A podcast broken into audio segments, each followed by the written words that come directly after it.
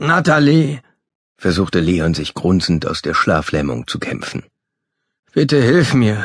Morfett kriegt mir gleich über die Zunge. Leon wunderte sich über die unerwarteten Laute, die er von sich gab. Auch im Traum sprach, grunzte oder weinte er grundsätzlich immer nur mit seiner eigenen Stimme. Das Wimmern, das er jetzt hörte, klang jedoch heller, höher, eher wie das einer Frau. Natalie! Auf einmal wurde es hell. Gott sei Dank.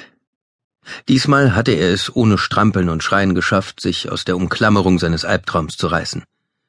Er wusste, fast jeder zweite Mensch hatte in seinem Leben ähnliche Erfahrungen erleiden müssen wie er und war schon einmal in der Schattenwelt zwischen Schlafen und Wachen gefangen gewesen. Eine Schattenwelt, umstellt von Torwächtern, die sich nur mit äußerster Willenskraft vertreiben ließen, oder durch eine paradoxe Störung von außen. Wenn zum Beispiel jemand mitten in der Nacht grelles Licht anschaltete, laute Musik spielte, eine Alarmanlage ansprang oder wenn wenn jemand weinte? Leon richtete sich auf und blinzelte.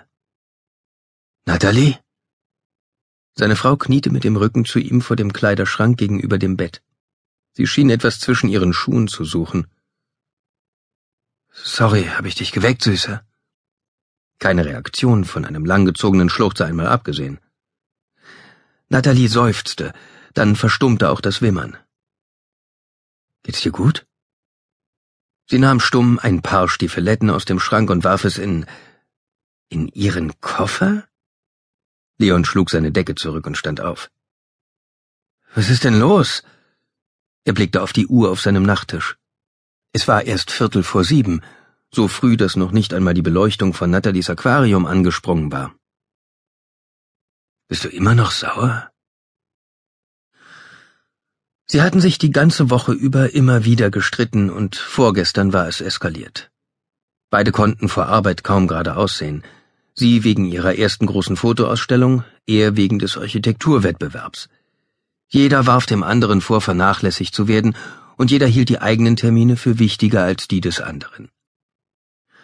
Am ersten Weihnachtsfeiertag war dann zum ersten Mal das Wort Trennung gefallen, und auch wenn sie beide es nicht ernst gemeint hatten, war es ein alarmierendes Zeichen, wie blank ihre Nerven lagen. Gestern hatte Leon einlenken und Natalie zu einem Versöhnungsessen ausführen wollen, aber sie war wieder einmal zu spät aus der Galerie nach Hause gekommen. Hör mal, ich weiß, wir haben momentan unsere Probleme, aber sie drehte sich abrupt zu ihm um. Ihr Anblick traf ihn wie eine Ohrfeige.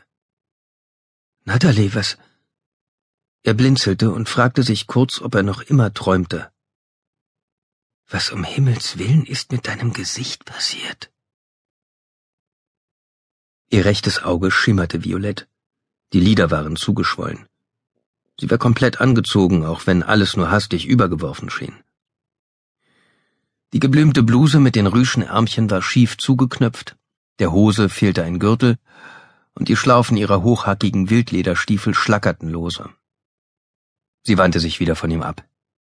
Mit ungelenken Bewegungen versuchte sie den Koffer zu schließen, doch der alte Ledertrolli war zu klein für die Menge, die sie in ihn hineinzuquetschen versuchte.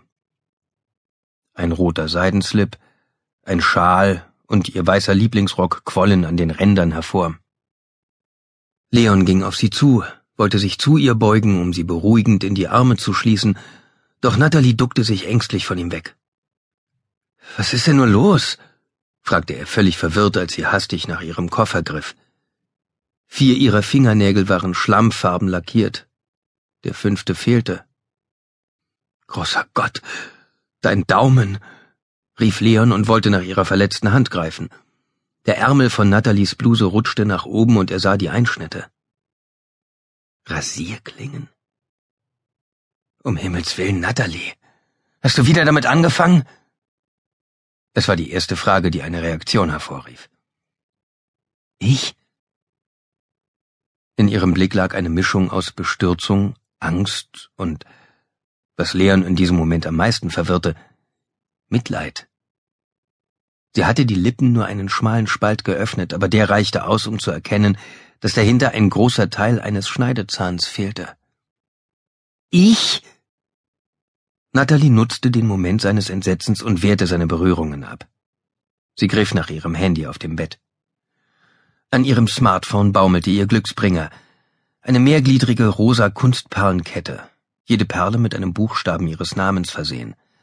Nathalies Namensbändchen, das ihr nach der Geburt vor 27 Jahren im Krankenhaus am Handgelenk befestigt worden war. Mit dem Handy in der einen und dem Gepäck in der anderen Hand stürzte sie aus dem Schlafzimmer. Nathalie, bitte erklär mir doch. Sie drehte sich nicht einmal mehr zu ihm um, als sie in das Treppenhaus rannte. Als Leon sich wieder aufgerappelt hatte, war sie bereits in dem altertümlichen Fahrstuhl verschwunden und hatte die Schiebetür wie ein Schutzschild vor sich zugezogen.